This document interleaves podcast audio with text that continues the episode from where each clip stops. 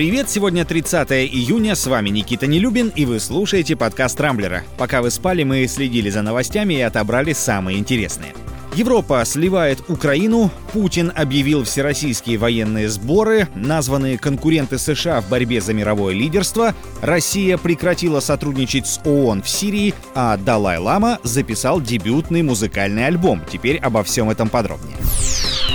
Европа сливает Украину ради собственной выгоды. Новость под таким заголовком сегодня с утра вышла в лидеры по обсуждаемости на Рамблере. Повод для дискуссии дал украинский политолог Андрей Манчук. Он заявил, что европейский бизнес стал главным бенефициаром массовой вырубки карпатских лесов, которая продолжается уже 30 лет, покрывается высокопоставленными украинскими чиновниками и обогащает мафиозные кланы. При этом мебель, произведенная на европейских фабриках, затем втридорого продается в самой Украине.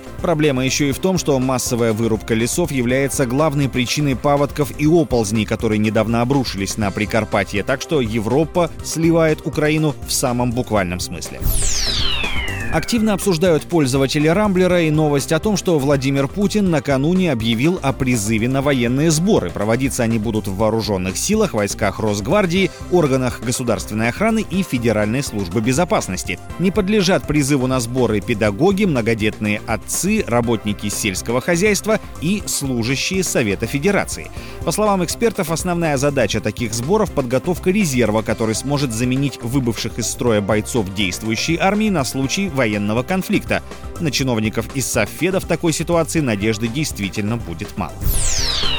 США постепенно утрачивают роль мирового лидера. Об этом ранее заявляла канцлер ФРГ Ангела Меркель. Той же точки зрения придерживается и директор Института региональных проблем Дмитрий Журавлев. По его словам, у Штатов, возможно, все еще самая мощная армия, но далеко не лучшая экономика, хотя доллар еще долго будет являться основной резервной валютой. А вот основными конкурентами США российский политолог назвал Китай и Индию. Их успех заключается в развитии фундаментальной науки и создании новых отраслей экономики. России в рейтинге мирового лидерства эксперт отдал четвертое место. В топ Рамблера сегодня попала новость о том, что Россия уведомила ООН о прекращении взаимодействия через систему деконфликтинга в Сирии. Это произошло еще на прошлой неделе, но в международной организации отреагировали только сейчас и теперь намерены обсудить вопрос с представителями России и гуманитарными партнерами.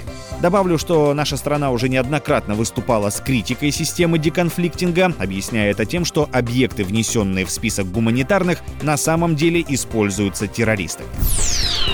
Но есть и хорошие новости. Например, Далай-Лама записал дебютный музыкальный альбом под названием Inner World — «Внутренний мир» и уже представил второй сингл с этой пластинки. Первый вышел в начале июня. Впрочем, полноценными песнями их не назовешь. По сути, это сборник из 11 очень приятных медитативных мелодий, на которые наложен голос Далай-Ламы, читающего буддийские молитвы на английском языке. Выход альбома запланирован на 6 июля. В этот день духовному лидеру исполнится 85 лет. Прибыль от продажи диска пойдет на благотворительность.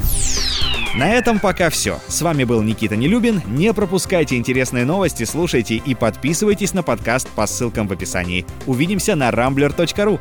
Счастливо!